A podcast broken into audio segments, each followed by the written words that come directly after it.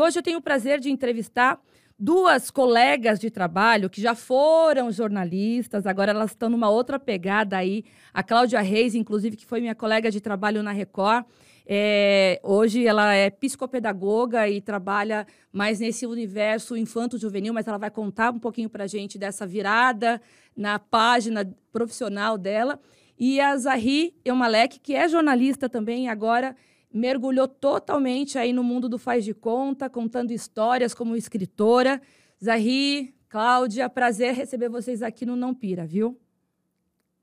Oi, Patrícia, muito bom estar aqui com você. A gente também, eu acompanho seu trabalho há muito tempo, é um prazer enorme estar fazendo praticamente a primeira entrevista sobre o Reino de Orecário com você.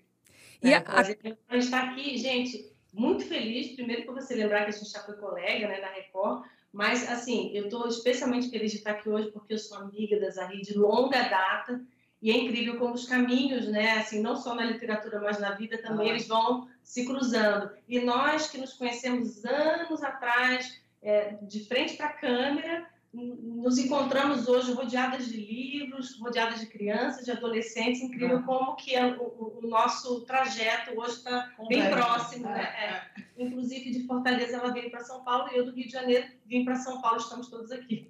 Cláudia, e assim, como o pessoal também está acompanhando a gente, não só pelo, pela rádio, mas também pelo YouTube, pelo nosso podcast, as pessoas elas te reconhecem bastante pelo vídeo. Você, você foi apresentadora no ramo esportivo na Record, você ficou muitos anos trabalhando como jornalista esportiva, né, como apresentadora. Como que foi essa sua mudança aí de, de trabalho? O que, que aconteceu para você é, fazer essa mudança profissional? Eu queria que você contasse um pouquinho antes para a gente, depois eu vou para a.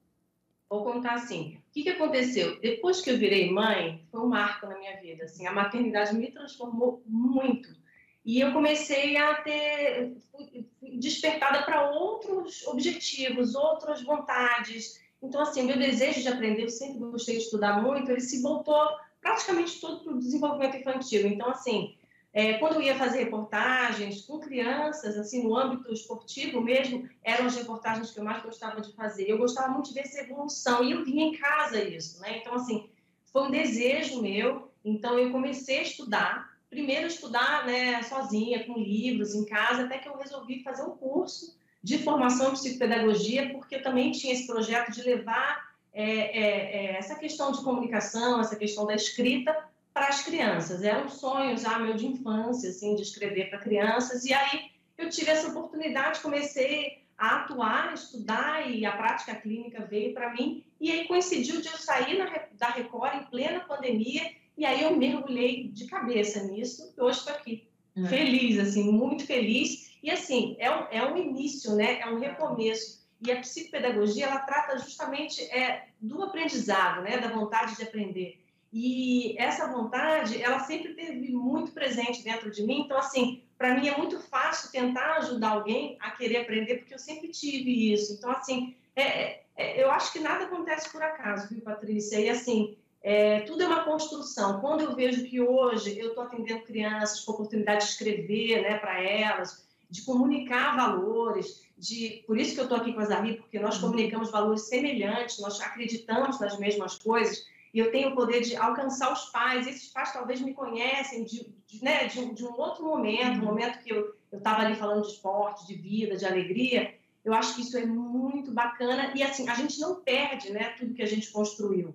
O, tudo que a gente passou na nossa vida, é, é, isso a gente né, fala muito na psicopedagogia, na psicologia, é nosso. Então, assim, por exemplo, estou aqui brincando com o livrinho né, da Zahri, esse livrinho é, tem muita coisa dela que ela carrega, né? Da vida dela. Então, assim, o jornalismo, as experiências que eu tive ao longo de todos esses anos, eu fiquei só no Esporte Fantástico, foram 10 anos apresentando. Então, assim, todos esses contatos que eu tive com outras pessoas, isso tudo contribuiu para que hoje eu fosse a Cláudia Reis, que quer fazer isso. Eu não sei se daqui a 20 anos, né, porque eu quero morrer com 100 anos, sempre falo isso, eu não sei se daqui a 20 anos eu vou estar me propondo a fazer outra coisa diferente, mas eu acho que o desafio é esse, a gente é, olhar para dentro de si, ver o que, que realmente está ali, o que, que é que dá aquela vontade, dá alegria, dá paixão, dá desejo de fazer. E quando a gente faz isso, a gente contribui para transformar né, o mundo ao nosso redor. Eu acho que esse é o meu grande objetivo hoje. É, e essas transições de carreiras, elas são bem interessantes, né? É como boas jornalistas, nós somos contadoras de histórias, né? Então, acho que o jornalismo também contribui, né, para que a gente possa desenvolver esses trabalhos fora do jornalismo, né? E a Zahri está contando uma bela de uma história, uma, uma história que eu achei muito fofa, quando ela me ligou falando que ia lançar um livro que ela estava aguardando as sete chaves aí, essa, esse lançamento. Ela foi para São Paulo escondidinha. Eu nem sabia que ela tinha ido para São Paulo para poder fazer o lançamento do livro. Mas eu, eu, queria que você contasse um pouquinho, Zahri, até o primeiro livro, o porquê que você escolheu uma fábula, né, para poder contar essa história, envolvendo é, é, é, uma contação de história envolvendo personagens crianças. E é o reino de Oricari, é assim que se pronuncia? Oricari, isso. Conta pra gente um pouquinho, mas não tudo, tá? Porque deixa eu perguntar também alguma coisa, porque eu li a sinopse do livro, é muito fofo, mas eu queria que você falasse também um pouquinho dessa transição de sair de redação. Eu sei que você escreveu muito tempo aqui para o Diário do Nordeste, né? Como jornalista de impresso. Também adora escrever sobre esporte, né, Zahri? Acho que também essa coincidência aí com a Cláudia. Mas é, em que momento que deu esse start na tua vida de falar, não, eu quero escrever um livro, eu quero partir para esse caminho, agora é a hora, saiu daqui do Ceará, foi para São Paulo, o que, que aconteceu? Conta um pouco para gente. É. É, a minha, minha, história, a minha trajetória no jornalismo, ela é bem diferente da de todo mundo, né? Eu fui convidada para apresentar um programa de TV, apresentei, e eu estava dentro desse universo, e aí eu passei a colaborar para o jornal, porque eu sabia que eu podia somar com eles, eles gostavam do que eu fazia, e eu não era contratada deles, era uma jornalista que atuava colaborando, e, e aí eu podia passear e transitar por esse universo. Passei pela assessoria de comunicação também, depois também passei pela rádio. Então, só nesses quatro pontos, são quatro formas de escrever diferente, né? Porque cada, cada veículo tem uma pegada, cada veículo de comunicação fala e se comunica de um jeito muito próprio, né? E aí depois eu passei por um período de virada também, que foi o período que a minha mãe adoeceu e eu precisei dar um time na minha vida para poder resolver aquilo que eu tinha que resolver. E ao mesmo tempo, eu pude naquele tempo entender, eu já vinha insatisfeita com o que eu vinha fazendo. Eu acho que a assessoria de comunicação é incrível, mas eu não estava comunicando o que eu desejava comunicar. Eu acho que a grande, o grande lance é esse. E aí eu ficava naquela, mas o que, que eu vou fazer? E eu entendi que eu tinha que escrever. E nesse período eu tive uma excelente oportunidade. Eu fui convidada por um cliente que eu atendia, que é um grande amigo também, para escrever como ghostwriter, ajudá-lo, na verdade, a construir o livro dele, que é o Destino Alasca, uma viagem de moto de São Paulo para Alasca, cheia de aventura, minha cara. Né? Afinal de contas, eu e a Claudinha, a gente se conheceu fazendo rally pelo Brasil, pra você ter ideia. Comemos muita é, poeira já junto. A Cacá, antes da Record, ela, ela apresentava um programa de rally na Sport TV. E eu no, no, na TV Diário em Fortaleza. Então, a gente tem, assim, muitos, muitos anos de vivência. E a gente era aquela amiga de se encontrar cada vez num lugar diferente do Brasil. Bom, depois desse período que eu entendi que eu queria escrever, eu não sabia sobre escrita. Eu sempre fui leitora.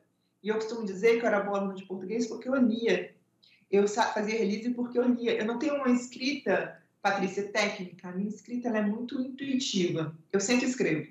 E quando eu sentei e escrevi, eu também não sabia que eu queria escrever, escrever para criança. O que eu sabia é que eu tinha um incômodo muito grande com os valores que a gente tá, tem absorvido e como a gente tem tratado sobre isso. Então, por exemplo, quando a gente fala de preconceito, seja ele em que âmbito for, se desde muito cedo a gente aprender que a gente tem que respeitar o outro, apesar das nossas diferenças, sejam quais forem, mas se o respeito prevalece, eu estou sendo né, preventiva com preconceito, por exemplo, entendeu? Se eu sei que é, tudo que a gente pode falar isso hoje, que toda tudo aquilo de ruim que basicamente a gente convive está na mentira, né?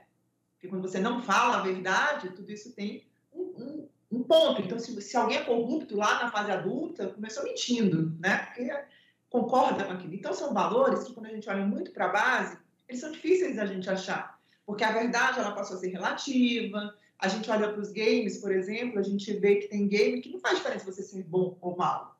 Depende do seu objetivo, entendeu? E eu queria muito me posicionar sobre isso, mas eu nem sabia. Eu fui descobrindo na medida que eu fui escrevendo. E aí eu procurei. Por que, que eu fui para o faz de conta, como você falou, né? Para fantasia. Cara, eu amo a fantasia. Só para finalizar, eu comecei a escrever na fantasia porque eu entendo que a fantasia ela permite que nós, em qualquer faixa etária, possamos absorver os valores que aquela história nos conta. É como quando você lê o Pequeno Príncipe quando você é pequena e você lê o Pequeno Príncipe quando você é adulta, por exemplo, entendeu? Então, eu queria saber, aí é uma pergunta para as duas que eu vou fazer, porque é, a Cláudia, ela está direcionada mais a esse trabalho agora infanto-juvenil, ela também escreve, né, psicopedagoga, e a Zahri é escritora.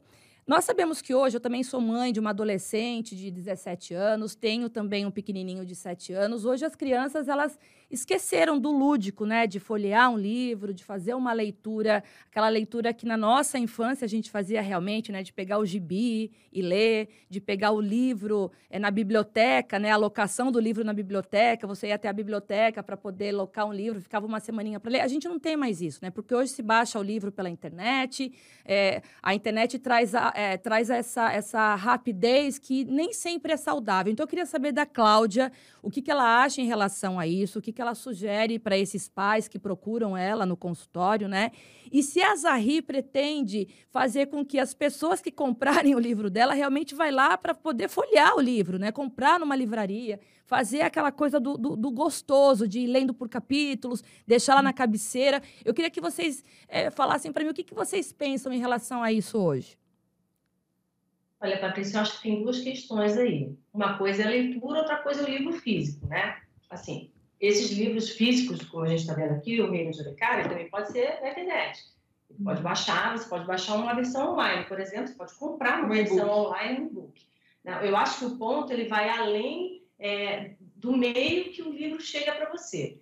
É, eu acho que um dos pontos que eu, que eu friso muito com os pais, que aí abrange a leitura e abrange outros posicionamentos e, e atitudes dentro de casa, é as crianças elas vão seguir exemplos elas ainda elas, elas ainda estão num universo é, muito lúdico, sim, internamente, né? Elas projetam imagens são sempre lúdicas. É, o, o, o, aprendizado, o conhecimento vem através do fazer, diferente de nós que ainda pensamos, ah, olha, a gente vai né, imaginar que isso seria dessa forma. Não, elas vão através do fazer. Então, assim, pegar um livro, seja folheando, ou seja online, que seja com o dedinho ali no, no, no, no tablet, seja do pai, da mãe, isso é um hábito, né? E cabe sim aos pais é, ajudar essas crianças a terem hábito. Como você quer que o seu filho leia se você não lê nada? É muito difícil.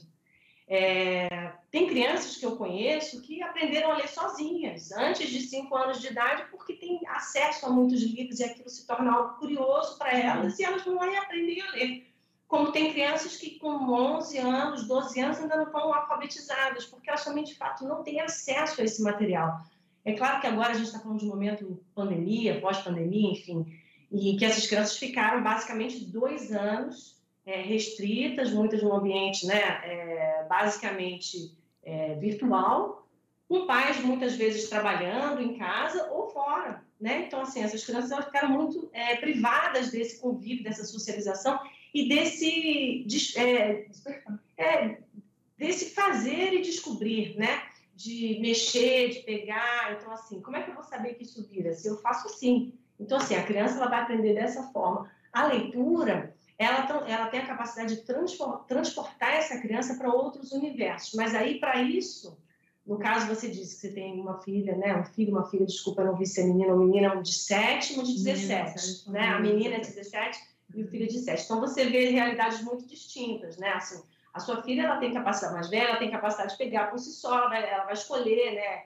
Qual o conteúdo que ela quer ter acesso. Talvez o menor não, ele precise ainda de alguém que vai ali, talvez até o ajude a ler, não sei, né? Pela idade.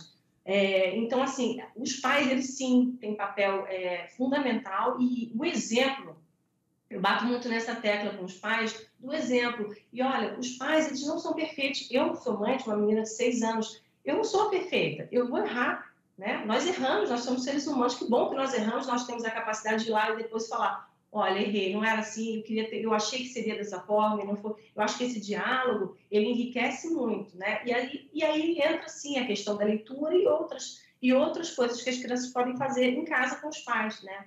Eu não sei se eu respondi muito a sua pergunta, mas assim, o que eu quero te dizer é o seguinte: uma coisa é a leitura por si só, o despertar para você ler um livro, seja online, seja físico, né? Porque eu acho que ele tem uma importância muito grande. Outra coisa são as telas, de fato, você ficar em jogos e há uma gama, né, de, de outras opções que talvez sejam mais interessantes para ela, né, para as crianças. Por isso que eu acho também Hoje nós temos outras plataformas, esse é o momento em que eu e a Zahri nós estamos nos posicionando, talvez seja o início de um posicionamento, porém é, nós temos que aproveitar essas outras plataformas né, de mídia e que as crianças, às quais as crianças têm acesso para estimular isso. E não é só a leitura por si. É, é, a, a, leitura ela vai trazer a, a capacidade de, de, formação crítica, né, de, de poder observar o mundo e tirar suas próprias conclusões enfim, é uma infinidade de, de, de atributos que, que a criança pode absorver para si. A gente fala em, um outro momento com mais tempo.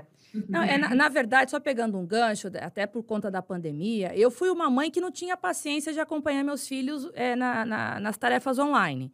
Porque eu vi o desespero do meu menor que ele tinha que ter aquele time para poder entregar uma tarefa, para poder fazer uma leitura, sendo que ele estava sendo alfabetizado. Então, assim, ele foi muito prejudicado, né? Tanto é que agora, só aos sete anos, eu me lembro que com seis, cinco anos, eu já li alguma coisa. Ele, por conta da pandemia, houve esse, esse, prejuízo para muitas famílias, né?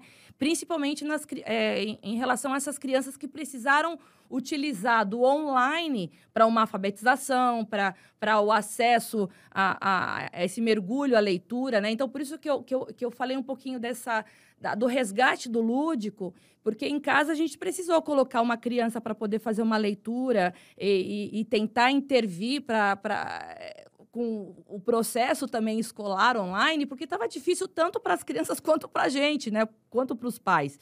Eu digo isso porque eu sofri na carne, né? E então é, é, é, justamente isso. É quando você, eu li um pouquinho do que você acredita, né, que o poder de con, dos contos e das histórias é, pode é, fazer com essa mobilização da, das crianças e ado, adolescentes no processo de estimular o processo de desenvolvimento de aprendizagem, né? E as crianças nesses dois anos elas tiveram justamente esse período é, atrapalhado ou interrompido ou em prejuízo, né? Então, por isso que eu perguntei dessa questão do, do, do online, do lúdico, se isso faz alguma diferença. Mas, é, agora, para Zahri. Zahri, é, a gente sabe que as pessoas elas podem ter acesso ao teu livro de forma online, mas você, como escritora, o que, que você quer para o teu leitor, para poder mergulhar na tua história? Eu queria fazer um adendo antes, complementando a fala de vocês. É, por exemplo, é um livro que foi escrito, a faixa etária dele é 9, 10 mais, mas ele é um livro que tranquilamente você lê com seu filho. E é um livro gostoso o produto dele, e eu tenho recebido retorno sobre isso. Por isso tem um adulto também na história. Para que o pai ou a mãe que queira também trabalhar essa coisa da leitura aqui com o filho, porque a leitura ela também vem muito desse estímulo, de você sentar, ler o livro junto, compartilhar essa experiência, né? Todos nós contamos histórias. E, na verdade, tudo que a gente consome vem de storytelling.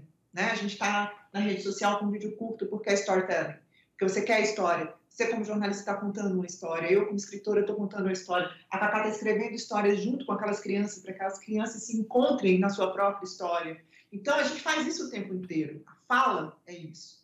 Então, partindo desse princípio, claro que a experiência que você vai ter com o livro físico ela, ela é bem limpa. Por exemplo, aqui, quando a gente escolheu, é um livro que você pega, ele é macio, ele é gostoso. A gente tem a relação com a, com a ilustração. Então, você tem todo um cheirinho do livro, do livro. Mas essa cultura do impresso, ela vem muito de dentro de casa também, dessa relação que a gente tem com ter livros dentro de casa. Por exemplo, eu tenho uma amiga que ela tem um filho de 5 anos. E os livros que tem na casa, visíveis para você pegar, não tem uma biblioteca, não tem uma estante. Os dela ficam mais engavetados e os dele estão lá numa, numa prateleira. É um tipo de experiência. Ela vai, ela, e, e para ela, ela é uma leitura lenta. Então, ela se esforça para sentar com o filho e ler os livrinhos, porque ela entende a importância disso para o filho dela. Porque ela, hoje ela sente o fato dela não ser uma leitora mais ávida. Então, ela está reaprendendo a da leitura nesse processo. Claro que nessa situação, principalmente com a criança a partir uma faixa etária mais baixa, o processo de leitura com livro físico é mais agradável. É a história da experiência, de você pegar, abrir, né? Mas eu acho que a questão do e-book, ela amplia o alcance. Vou dar um exemplo. Bom, eu não imaginava o meu livro só no formato e-book. Porque, primeiro que eu amo livro, né? Eu me mudei e acho que eu carreguei mais livro do que mala, né? E, e, livro é aquela coisa que é o seu xodó se acompanha, te acompanha para a vida. Mas pensa aqui comigo. Porque nós temos um e-book, o Reino de Orecari está acessível em português para leitores brasileiros ou portugueses que acessem o idioma, que, que queiram no idioma português, na FENAC da França, de Paris, na FENAC de Portugal, tá, tá numa grande rede americana, entendeu? Está disponível na Espanha. Então, o e-book ele permite um alcance muito maior geograficamente, porque você fazer a distribuição do livro físico, ela é complexa. E você só consegue estar dentro da livraria se você tiver uma editora. Você trilhar um caminho independente, tanto que o meu modelo foi híbrido, eu fiz uma escolha de modelo híbrido. Porque como eu estou chegando no mercado, eu queria aprender, eu tenho fome de aprender, eu tenho uma curva de aprendizado, né, como escritora estreante. E, e, é muito engraçado até, Patrícia, porque o povo pega o livro e não sabe se é homem ou mulher, né? Zahri, e acha que eu sou gringa, né? Já tem um nome lindo e, e, forte, né? Como sendo lançada aí como escritora. Para encerrar, gente, aqui o nosso Não Pire Respira, a gente estava conversando nos bastidores. Zahri, é, me corrige se eu estiver errada, mas você comentou que a, a própria experiência como escritora te ajudou de forma neurológica de um, uma, uma situação que você passou aí pessoalmente, né? É, conta essa experiência para gente eu tenho distimia. Distimia é um tipo de depressão que afeta especificamente a minha concentração, a minha produtividade, muitas vezes a minha energia física. Você não me vê naquele lugar de tristeza profunda. Eu sou otimista, eu estou sempre né, levantando de novo e tal, mas é exatamente porque eu sou tão perseverante, porque eu tenho essa, esse foco que chega uma hora que o meu corpo reage. Mas eu acredito que mais do que isso, eu não tomo remédio, eu aprendi a digerir dias bons e dias ruins, porque eu sei que o dia ruim passa. Então, quando eu estou no dia ruim, eu entendi sobre o dia ruim. Mas esse exercício de entender os meus pensamentos, de entender de fato como as coisas se encaixam, vem muito do que eu peguei equivocadamente na infância e pude, ao compreender, virar o jogo na, na, minha infância, os meus pais eram separados, sempre foram escolha deles, não quiseram casar, não quiseram morar na mesma casa. E a minha mãe dizia muito para mim que ela e o meu pai era um problema dos dois, os dois não ficaram tipo assim, tinha nada comigo. Então, que eu sempre tinha que amar meu pai, tá? Então, eu fui criada indo para casa de um e de outro. Mas era incrível, Patrícia. Se eu fizesse alguma coisa que lembrasse uma atitude do meu pai, porque a gente é filho, né? Meu pai não orgânico. Em alguma hora você você vê aquela outra pessoa no filho. Nossa, minha mãe virava para mim e ela não fazia por mal. Mas ela lançava aquela raiva que ela queria dizer pro meu pai, disse assim, você é horrível, você é igual ao seu pai. Sabe? Você vai terminar sozinho. Então, tudo, tudo aquilo que ela queria dizer muitas vezes pro meu pai, quando ela me via fazendo algo que trazia a memória dele, a frustração dela com ele, vinha sobre mim. Então, eu ouvi durante muito tempo palavras muito duras, que para ela não faziam diferença, porque ela não percebia, ela não fazia por mal, sabe? Era aquela coisa tão. E a minha mãe era uma mãe super dedicada. A minha mãe era assim, nossa, ela, que ela pudesse fazer, ela fazia por mim. Mas ela vinha, como a Cacá falou sobre os pais, a minha mãe já tinha problemas de relacionamento com o pai dela, que refletia naquilo que ela trazia para mim. Então, aquelas palavras que eram lançadas sobre mim, que eu era horrível, que eu era um monstro, que eu ia terminar a vida sozinha, que eu era todos os defeitos do meu pai, na medida que eu fui crescendo, eu, eu acreditava profundamente naquilo. Porque alguém me disse aquilo a vida inteira. Então, quando eu entendi que eu podia é, separar, rever a minha mente, sabe? Renovar a minha mente isso é uma coisa muito que eu aprendi muito na minha leitura bíblica, né? Eu amo ler a Bíblia, eu leio a Bíblia todos os dias e fala muito sobre o renovar da mente, que é uma coisa que a psicologia fala hoje e ela está falando lá de, desde o tempo, que é o quê? É o que o otimista fala, é, é, é, o que o coach fala da palavra que você repete de uma forma é, valorizando você. Mas eu entendo, eu entendi que não adianta eu repetir algo que eu não acredite. Eu tenho que abrir mão daquilo que eu acredito de forma equivocada e pegar aquilo que eu sei que eu de fato sou. Então, eu compreendi quem eu era a partir do momento que eu comecei a pensar sobre o que eu pensava. E quando eu comecei a exercitar, pensar sobre o que eu pensava, eu pude perceber que palavras não eram minhas, que palavras eram lançadas sobre mim, que podiam me, me prender num lugar que não era o meu. E como eu podia simplesmente fechar a porta para aquelas palavras que, na verdade, queriam me colocar num lugar que era mentiroso sobre mim. Eu não precisava acreditar naquilo. Na verdade, eu precisava entender quem eu era. Então, Orecari também reflete muito isso, né? As armas das crianças são as palavras, porque as palavras elas têm poder tanto criativo quanto destrutivo. Depende de como a gente as usa. Eu queria saber da Cláudia, para a gente encerrar esse primeiro bloco, como a psicopedagogia vê isso justamente que a Zahri passou na infância. E qual que é a diferença da, da psicopedagoga para psicóloga ou para psiquiatra? Tem eu queria pra, até para quem está ouvindo a gente, né, não confundir as áreas aí. Aí eu queria que você falasse também é, de que forma que dentro do seu consultório você trabalha histórias parecidas com essa que a Zahri narrou na infância. O que você quer saber primeiro? Você me perguntou três coisas, agora. Não, da forma que você quiser responder. Tá. Bom, em relação a. Você primeiro, vamos esclarecer, então, olha, psiquiatra é um médico, né? Psicóloga é uma área também é, ligada à saúde, psicopedagogia é uma área ligada à educação. Então, esse psi que tem na psicopedagogia, ela envolve muitas questões socioemocionais, então, é, vai muito em cima do emocional da criança. Então, é, é, o psicopedagogo, ele atende crianças com transtornos de aprendizagem, então, é, você acaba fazendo um trabalho multidisciplinar. Você fazendo um diagnóstico psicopedagógico, você pode identificar a necessidade de um neurologista ou a necessidade de, né, de um psicólogo, e a gente acaba trabalhando em conjunto com outras pessoas, uhum. inclusive fonoaudiólogos. Então, assim, cada um trabalhando é, é, em uma esfera, porém todos juntos, quando há necessidade. Muitas vezes a criança simplesmente vai para o psicopedagogo depois de ser é, visto dentro da escola, geralmente é dentro da escola que, que se observa essa necessidade.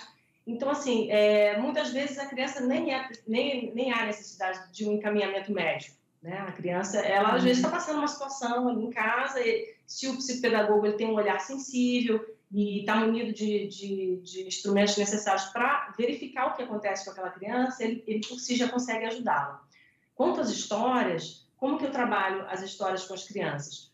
É, a história que a Zahri escreveu é um, é um excelente exemplo. Quem tiver oportunidade de ler, eu realmente recomendo. É um livro belíssimo, é um livro que está carregado de valores. É um livro que ele, eu já, inclusive, já li é, para crianças que eu atendo. A gente às vezes lê um capítulo por dia. Ah, então semana que vem você vai ler mais. Eles, eles gostam, assim, porque é, tem uma linguagem bem acessível para as crianças. E aí, com as palavras que eles não conhecem, dizem, ah, o que, que é isso? Eles ficam curiosos para saber, e você vai explicar, muito legal. Mas, assim, o livro da Zahri é um bom exemplo, porque é, ele, traz, ele traz figuras, é, traz muita simbologia. Então, assim, quando a criança ela, ela ouve uma história ou lê uma história como essa, ela se reconhece ali. Então, assim, é, muitas coisas que acontecem com um determinado personagem, puxa, aquilo ali, eu, gente, eu já senti isso, eu, eu, eu me vejo ali. Então, eu não preciso, de repente, virar para o meu pai, ou virar para o meu professor, ou para quem quer que seja, um adulto, e falar, olha, eu estou sentindo isso, isso e isso. A, a, criança, às vezes, ela não tem essa capacidade ainda de se uhum. expressar e de reconhecer os próprios sentimentos. Porém, o livro, uma história bem, bem descrita, é, que traz à, à tona valores e, e posicionamentos, é, não é nem só posicionamentos, é, personagens que, que, que você consegue se identificar com esses personagens, é, essa criança ela, ela, ela, consegue transcender dali. Ela, ela, através do lúdico, como você já tinha dito antes, ela viaja literalmente, assim como nós adultos, como assistimos um filme, não é? a gente faz isso ela consegue ir lá e aí reconhecer essas questões. E aí, claro, assessorada, no caso, por uma psicopedagoga como eu ou outros profissionais que estejam né, atentos a esse, esse movimento da criança, aí sim a gente pode trabalhar com ela essas questões. Então, assim, por que, que eu resolvi escrever para crianças? Há muitos contos, histórias uhum. clássicas né, que nós podemos utilizar é, para trabalhar questões assim que são universais, né, que estão até no inconsciente coletivo. Porém, eu senti a necessidade, e justamente por eu ter essa habilidade da escrita e a vontade de escrever, que eu resolvi escrever histórias personalizadas. Então, assim, eu conheço um menino assim, assado, que eu atendo, e ele tem questões assim, assim, assim. Então, eu vou escrever, eu vou escrever para ele uma história que faz sentido para ele, que não vai ser com o nome dele, nem, ele não é o personagem principal. Eu vou escrever uma história.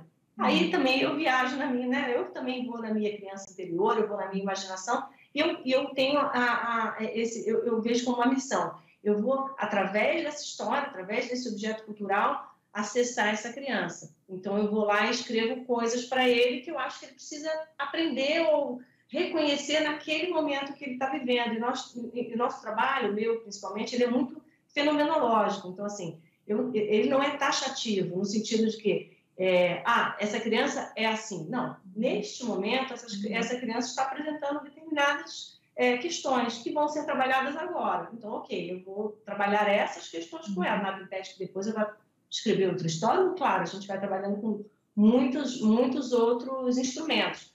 Mas é, a questão das histórias, quando eu escrevi a primeira história, já foi muito legal. Então, então quando eu escrevi a primeira história, eu já, eu já recebi um retorno muito bom, porque eu consegui acessar a criança.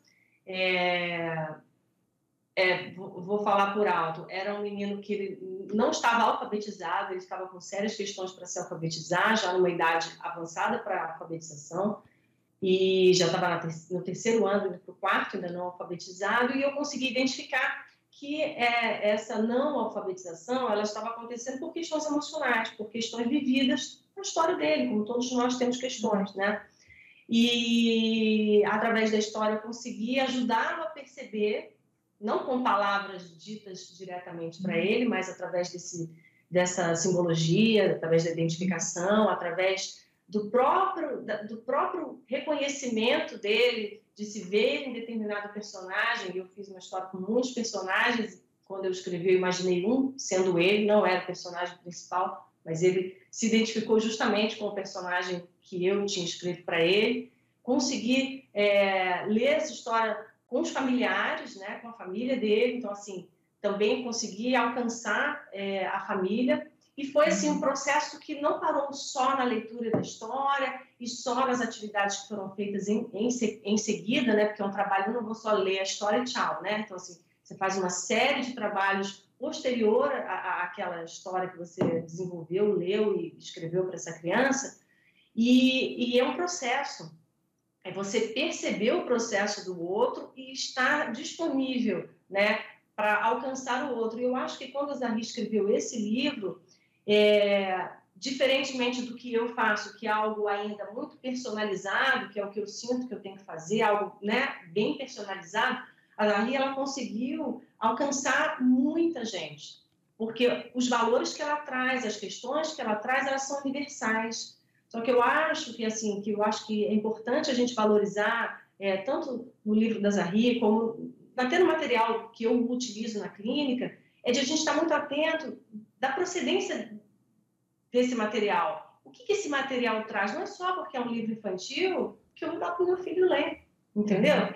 Vamos ler, vamos ver ali se realmente está, né? Porque assim tem muitas coisas que estão assim, é, no meu ponto de vista hoje, é, desbalanceadas ou não equilibradas, porque a gente já se acostumou a tanta coisa que a gente já não filtra. Eu acho que esse filtro é muito, muito importante. E assim, eu estou dizendo que, que, que, tudo que a Zahri escreveu é perfeito, não tem nenhum. Né? Não, não é isso. É assim, é a base de onde foi, foram tiradas essas ideias, entendeu? E eu acho que a gente, é, você, Patrícia, que trabalha né, como jornalista há muitos anos, você sabe muito bem disso. Nós trabalhamos com ideias o tempo todo, né? E, assim, e essas ideias, quanto mais, eu, eu penso que quanto mais ideias é, positivas, mais ideias construtivas, mais ideias que possam transformar em benefício não só de nós mesmo, mas dos outros ao nosso redor, aí sim, eu estou querendo, eu indo atrás dessas ideias. Muito legal, muito legal. Eu vou dar uma pequena pausa, mas a gente continua no segundo bloco, porque eu quero entrar um pouquinho mais aí no livro, que eu já sei que é um, é um mundo de fantasias que a Zahri criou aí, que eu quero saber quais foram as inspirações dela. Se a Cláudia puder continuar com a gente, eu agradeço, vai ser um prazer. Mas a gente vai para um rápido intervalo e volta daqui a pouquinho. Eu espero vocês aqui no Jornal da Manhã.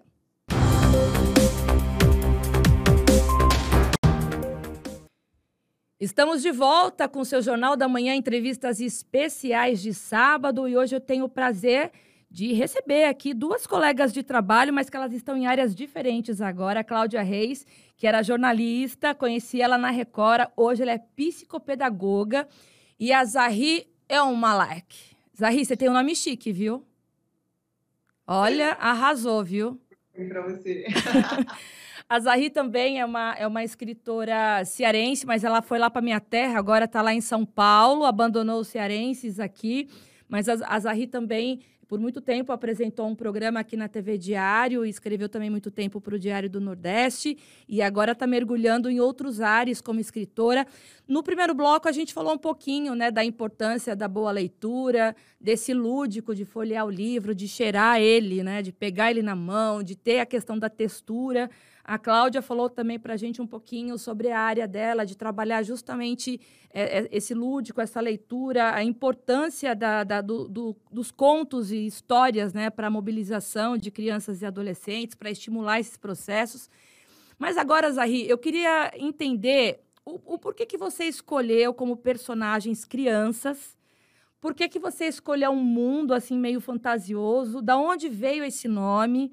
É, eu vou pedir um pouquinho de licença para a Cláudia, porque agora a gente precisa entender esse mundo fantasioso de Zahri Malek, da onde que ela tirou tudo isso, quanto tempo para poder nascer esse teu filhote. É, fala para gente. Deixa eu só interromper rapidinho. Claro.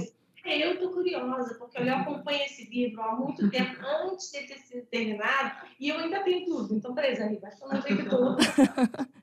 Show, então somos ouvintes agora, né, Cláudia? É, eu acredito muito que no bloco anterior, a Cacá estava falando, eu chamo ela de Cacá, gente, dá licença. É muito amor. É. A, a Cacá estava comentando sobre a dificuldade de você encontrar livros que reflitam os valores nos quais você acredita, nos quais você compactua, naquilo que você quer investir, né?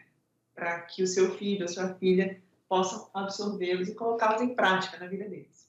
Eita, no dia, saiu eu e ela aqui para dar um rolê nas livrarias. E a Cláudia estava procurando livros para trabalhar. Gente, chegando na livraria, ela botou a livraria abaixo. Quando eu olhei para ela, ela tinha uma pilha de, sei lá, era isso aqui de livro.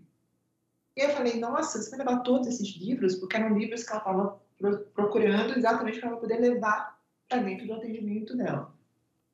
Ela falou assim, não, agora eu vou ver do que eles realmente se tratam. Então, ela sentou e ela olhou todos os livros sei lá quantos livros tinha. Dessa pilha, ela levou dois e no final ela entendeu que um se aplicava. É muito sobre isso, a questão da escrita.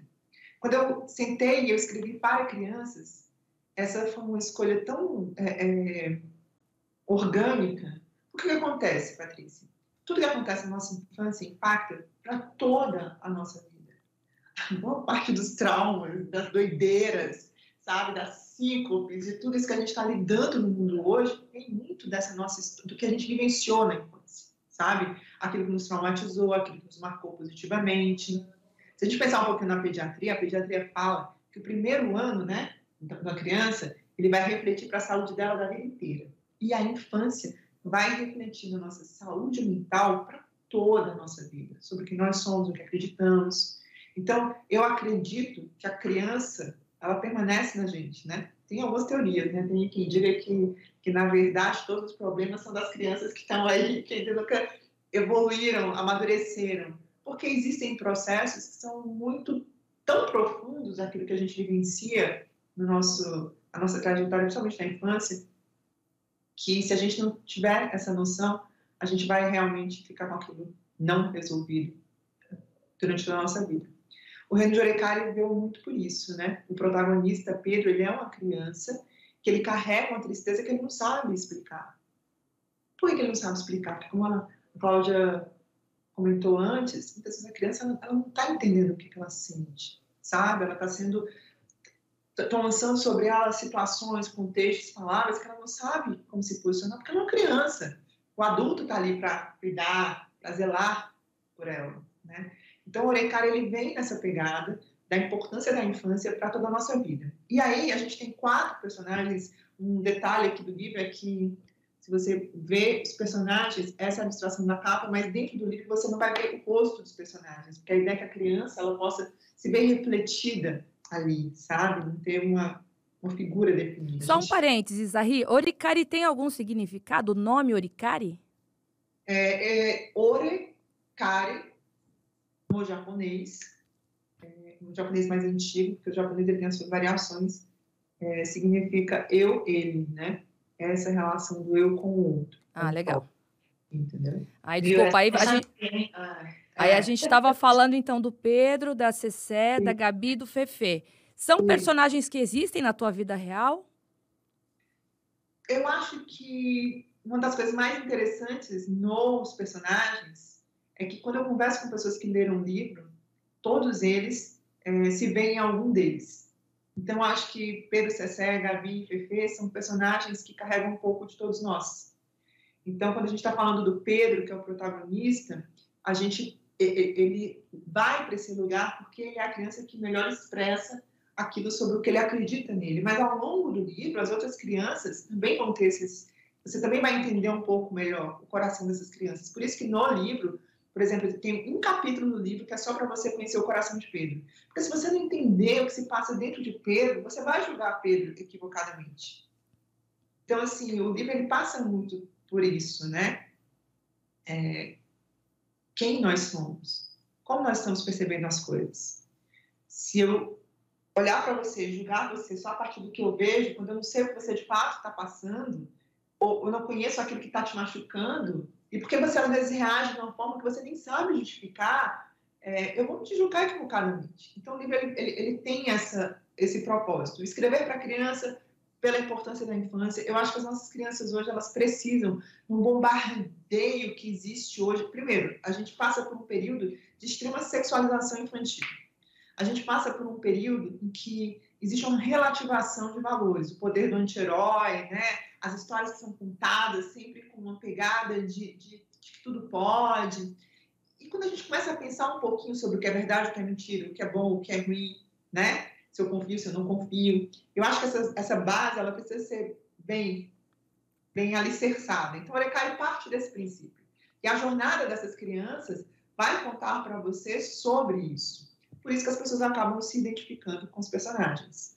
E qual que é a ideia do livro, Zahir? O que, que quando você começou a escrever, quanto tempo demorou para você é, finalizar o livro? É, é, como que ele nasceu na tua cabeça? E o que, que você é, pretende passar? Qual que é a, a, a tua ideia para quando um pai pegar esse livro para poder ler para o filho, ou o filho que já lê lá e mesmo fazer a leitura? É, qual que é o teu objetivo final como escritora? E também como que toda essa história nasceu na tua cabecinha, que não para de pensar, né? Porque eu sei que você é muito criativa trabalhamos juntas, eu sei que aí não para de pensar, é tanta coisa, né? Patrícia, é muito louca a história, porque quando eu entendi que eu, que eu queria escrever, e eu falei, eu vou sentar aqui e vou ver o que, que sai, sabe?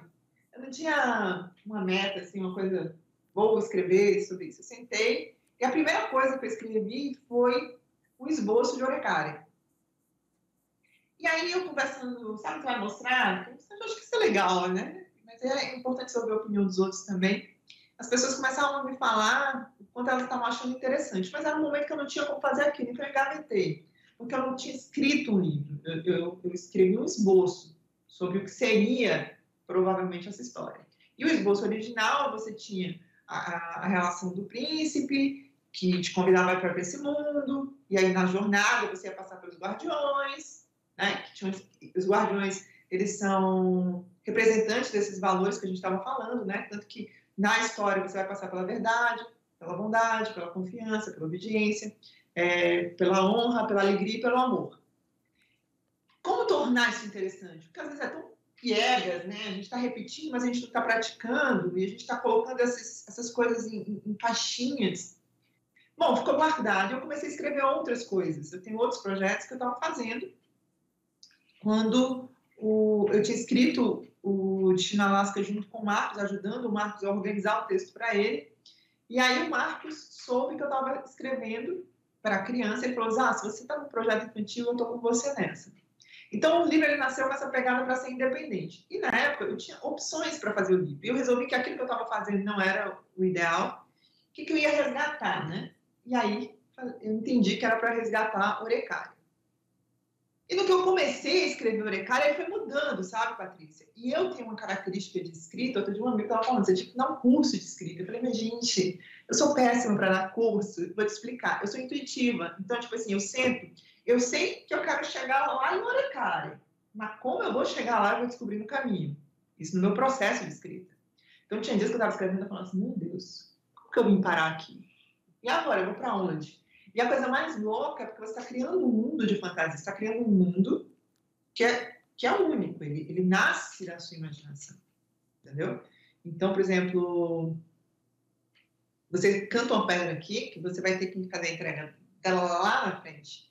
E eu falava, será que eu consigo? E, foi, e depois foi muito interessante, porque quando eu li o meu livro, eu falava, caramba, olha isso, deu certo, né? Mas eu quero ressaltar uma coisa nesse processo de escrita, principalmente da escrita, é, quando você tem essa, essa pegada do lúdico, da fantasia. A fantasia, para mim, ela é talvez a, a forma mais interessante e atrativa para a gente falar com todas as faixas etárias exatamente porque você pode falar de algo que é muito profundo, de uma forma leve e que a criança pega. E você pode, quando adulto, pegar aquela história que é tão leve e descobrir coisas tão profundas. Entendeu? E o meu, o meu grande referencial sempre foi C.S. Lewis, que escreveu As Crônicas de Nárnia. Você sabe que a gente tem dois ícones né, na literatura, quando a gente fala, inclusive, daquilo que foi transformado, que é são clássicos que foram transformados em filmes, que são é, as Crônicas de Nárnia e a gente tem o Senhor dos Anéis, né? E eu gosto muito das duas franquias, porque eu vejo esses valores muito bem pontuados ali. Mas Lewis, ele tem um, o livro que eu tenho, que são das sete crônicas juntas, no final, ele tem um apêndicezinho e ele fala sobre escrever para crianças. Eu tomei aquilo ali como uma lição de casa. E ele fala muito sobre você escrever sobre aquilo que você acredita. Nunca escreva para uma criança bonitinho para criança, para criança, não, escreva aquilo que você quer contar. Então, o livro é isso. Ele te estica também, porque ele tem um formato, uma, uma estrutura de texto leve, ela é mais cantada, para facilitar para a criança mais nova.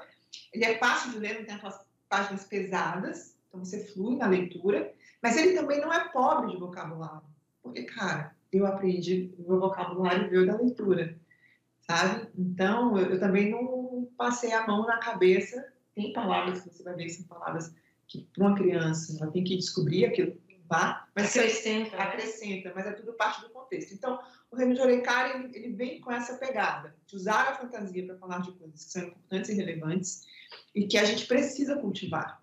Uma das coisas que a Cata estava até lendo um trecho antes para mim, que ela gosta, e que fala muito sobre isso sobre a responsabilidade que o adulto tem de irrigar aquelas sementes que são lançadas na criança, o talento da criança, quem ela é de fato, sabe, esse acolhimento. E quando o adulto, ele não está ali, por isso que tem um adulto na história, quando o adulto não está ali desempenhando com eficiência o papel dele, aquele também tem um dano. Sabe? Mas é bem misteri é bem escritora mesmo, né? Que deixa a gente no mistério. Quer falar, fa falou, falou, falou, mas tipo assim, seja uma partezinha? Pode então, pois é. Mas ela falou, falou, falou. Não é. respondeu o que eu perguntei, por quê? Porque a ideia dela é que eu tenho que comprar o livro para poder ah, ler e eu ter minha opinião. Mas como eu sou esperta, eu vou perguntar para a Cláudia, que fez já a leitura do livro, o que, que ela entendeu da mensagem do livro, que você não me respondeu.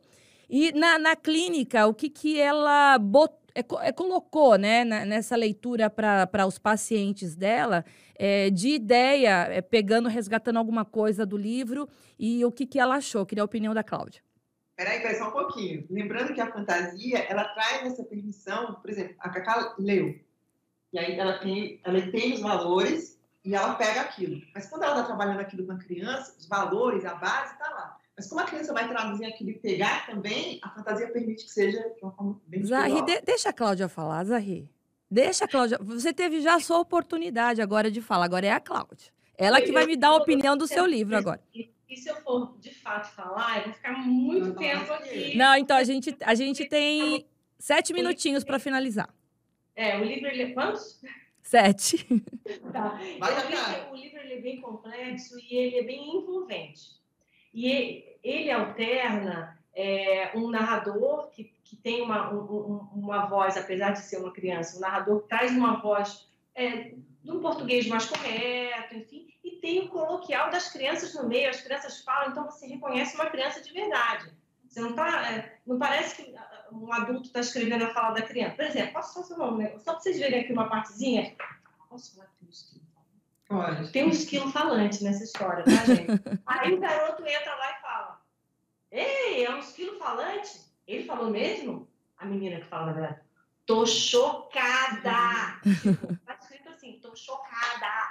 Assim, porque a criança falaria isso. E quando eu li é, com as crianças, foi muito interessante, porque eu comecei lendo, porque aí eu dei um ritmo maior de leitura, né, até pela própria experiência como jornalista. Porém, no meio, uma da menina falou, posso eu ler? Aí eu comecei a alternar, uma estava lendo já, aí a gente começou a uhum. alternar, o narrador virou eu, aí um, um personagem lia, o outro menino lia outro personagem, porque eles estavam se vendo nos diálogos. Os diálogos, eles, eles, eles aproximam muito a criança da história, né? Então, não é uma história contada só sendo narrada, só sendo narrada, tem os diálogos. Porém, tem uma parte aqui dessa história que eu acho que dá para dar uma resumida é, no que, que é, sobre o que, que é essa história. Eu acho que essa é uma história de processos, é uma história de descobertas, é uma história é, de que, assim, para você de fato olhar para dentro, você tem que primeiro olhar para fora, ver o que tem, e aí você volta lá dentro e aí você segue mais fortalecido. Se eu puder te dizer por alto que sobre o que é a história, a história é sobre isso. Tem uma parte que eu achei muito interessante, que eu acho que ela, ela traduz um pouco o que a Zahri falou agora há pouco, sobre essa importância, talvez até de um adulto lá regar e fortalecer a criança, mas a importância que a criança tem.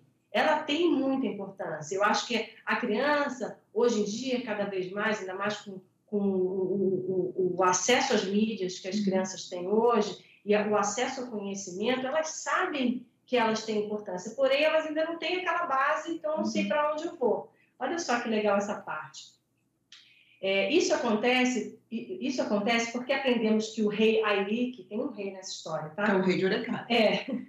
Isso acontece porque aprendemos com o rei Aili. Aí essa parte que eu achei interessante, que todas as crianças carregam com elas importantes dons que, se desenvolvidos corretamente, as tornarão adultos generosos e gentis, que, em harmonia e conjuntamente, cumprirão seus propósitos e alcançarão uma vida abundante e cheia de alegria. E aí, continua dizendo que nesse reino o importante é brincar, que as crianças têm que brincar. E quando eu estudei psicopedagogia, uma das coisas que me chamou mais atenção e que me remeteu também à minha infância foi muito o estudo de Winnicott. Winnicott foi um, um pediatra inglês que ele, tem, ele trouxe é, muito é, para o trabalho de psicólogos e psicopedagogos, porque ele fala muito da importância do brincar e da experiência.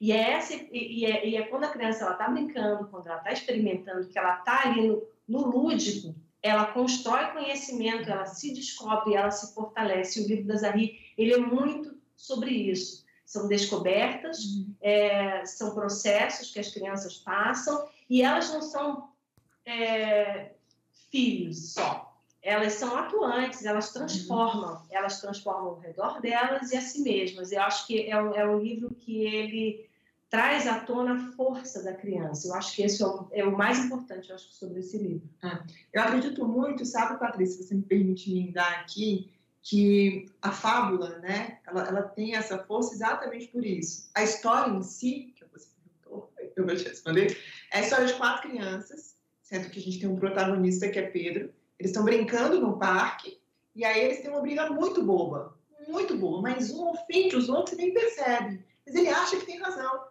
E aí ele se afasta, porque ele está tendo dificuldade de lidar com os sentimentos dele, que é Pedro. E ele acessa uma trilha proibida. Ele quer só se esconder. Lá ele vai encontrar um príncipe que tem um escrito falante, e esse príncipe é o príncipe de Orecare, que vai, em determinado momento, os, os, as personagens vão se encontrar, porque nessa trilha a gente vai ter todo um contexto para unir o Pedro, os amigos que estão brincando, o pai dele, que diante de Gordi, receberão um chamado de irem até Orecare, porque tem algo que eles precisam pegar em Orecare para combater um plano maligno de Distel, o destruidor de mundos, porque Orecare é um mundo é, num tempo fora do tempo. É, o rei de Orecare, Hairi, que ele criou todos os mundos, o nosso é um deles. E existe um plano de Distel de invadir cada vez mais o nosso mundo, não, com a maldade. Então, o que essas crianças vão nessa história é pegar algo no Orecare para que elas possam voltar e impactar o nosso mundo. Pois é, eu, eu entendi que seria assim um resgate de valores, onde o caráter conta. Poderia finalizar assim? Também, porque na verdade o processo, eles são chamados, eles são, são convidados, mas eles têm que passar por guardiões, que vão aprovar se eles podem seguir ou não naquele caminho, se eles estão aptos a, a chegarem, a entrarem no Orecare, né? Então, assim, todo, a, a, todos nós vivemos por uma jornada, e é, na, é a jornada que constitui a percepção de quem somos, né? Agora, só na livraria, eu queria que você desse o serviço do livro, Zahri. Eu sei que é, ele já está nas, pra, nas prateleiras das ah. principais ah. livrarias. É, Para quem está em casa e não sabe, a Zahri é uma velha amiga minha aqui, que me acolheu muito quando eu cheguei aqui no Ceará. Acho que uma das primeiras jornalistas que eu mantive um relacionamento. Então, por isso que a gente tem essa liberdade de brincar, de falar, de jogar conversa fora já me ajudou muito aqui, uma amiga muito querida e nos momentos mais difíceis estava estava aqui do meu lado e eu quero aproveitar também esse canal para agradecer é, tudo que você fez por mim também aqui, Zahri. E em contrapartida, a, a, minha forma de agradecimento é esse, né? Fa colocar uma amiga aqui no meu, no, no, meu veículo de comunicação e falar assim: olha, voa, é, seja feliz, exploda de vender esse livro porque é isso que a gente quer, por isso que eu vou dar o serviço dele agora. Pode falar. Eu que agradeço. Acho que a gente tem uma história juntas que, que sempre vai estar para sempre, independente de onde esteja no nosso coração. E a gente consegue manter contato, ainda que não seja aquele super contato. Afinal de contas, em São Paulo, agora a gente trocou de estado. Mas acho que a, a coisa mais importante é o, você saber o bem que eu te quero e eu sei o bem que você me quer. Isso faz total diferença em tudo que a gente de alguma forma tá ali próxima, né? A gente ama vento também, né? Coisa boa. você vai pra praia por mim agora, você vai velejar por mim agora. Zahri, você, você tá muito branca, Zahri. São Paulo tá te deixando pálida. Hoje, total. Outra chocada, é muito meu, né, gente? Oh. Mas conta, vamos vender livros, Zahri, vai. Gente, o livro, a gente sabia que não podia entrar nas livrarias sem uma editora. E foi incrível, porque eu resolvi colocar o texto à prova e a Citadel, que é uma das grandes editoras do Brasil, amou o livro. Você tem um minuto, Zahri, vai encerrar o programa. Quer estar com você. E aí a gente está com o livro nas principais livrarias de todo o Brasil. A gente vai estar na Bienal do Livro agora. A Bienal abre amanhã, dia 9, às 15 horas. Eu vou estar no estande da Citadel contando um pouco de Orecária. Mas você pode comprar também diretamente comigo. E aí tem dedicatória exclusiva você pode acessar nas nossas redes sociais. A nossa landing page é www.reinodeorecari.com.br e o nosso Instagram e TikTok é arroba. E aí, quando você entra na nossa landing page, tem um lugar que você clica e você pode cair na página que você compra com dedicatória. Eu mesma faço, aqui o da Cacá. É, eu tenho até o um coraçãozinho. Cláudia, eu queria dizer que eu como, uma, eu, como uma amiga ciumenta que sou, eu queria dizer que você já recebeu o teu livro autografado. Eu nem o meu recebi, minha filha. Eu recebi ele online e olha lá, né? Então, quer dizer, a, a amiga cearense aqui, ó, já era. Meu Deus. Não, você sabe que o livro dela, ó, seu livro chegou em Fortaleza antes de todo mundo, só que a gente teve essa dificuldade de ter Covid, então a gente não conseguiu fazer com que o livro chegasse à sua mão, mas ele vai estar na sua mão rapidinho. Ótimo. Zahri, obrigada, sucesso. Foi um grande prazer falar com você. Eu queria agradecer também a participação da, da Cláudia Reis, que contou um pouquinho também da trajetória dela, essa virada aí, né?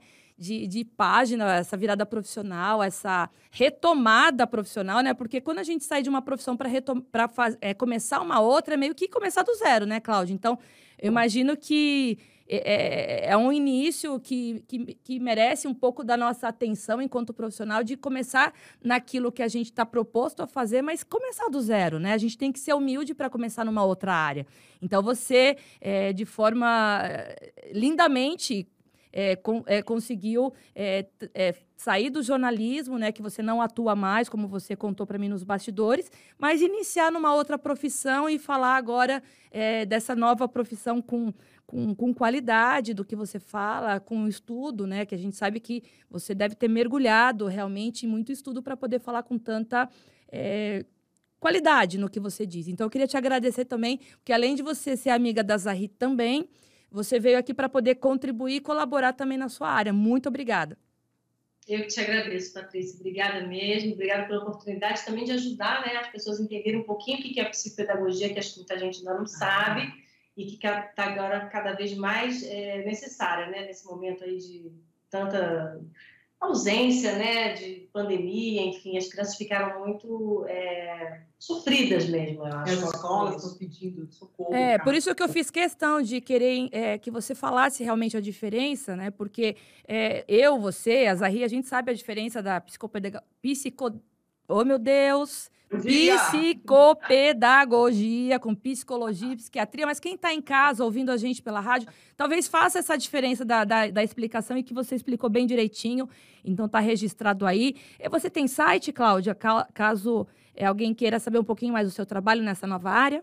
Instagram, Cláudia Mascarenhas Reis, tudo junto. Show. Obrigada, meninas. Um beijo para vocês. Bom frio aí em São Paulo, viu? Beijo, tchau, tchau. Obrigada, Patrícia. Beijo. O Jornal da Manhã fica por aqui, mas sábado que vem tem mais Jornal da Manhã, entrevistas especiais comigo, Patrícia Caldeirão, aqui no nosso Jornal da Manhã Entrevistas, Jovem Pan News Fortaleza. E você acompanha a gente por todas as plataformas aqui, redes sociais, pelo YouTube, pelo Instagram, pelo podcast e aqui pela Rádio Jovem Pan. A gente se vê sábado que vem. Um ótimo final de semana para todo mundo. Tchau.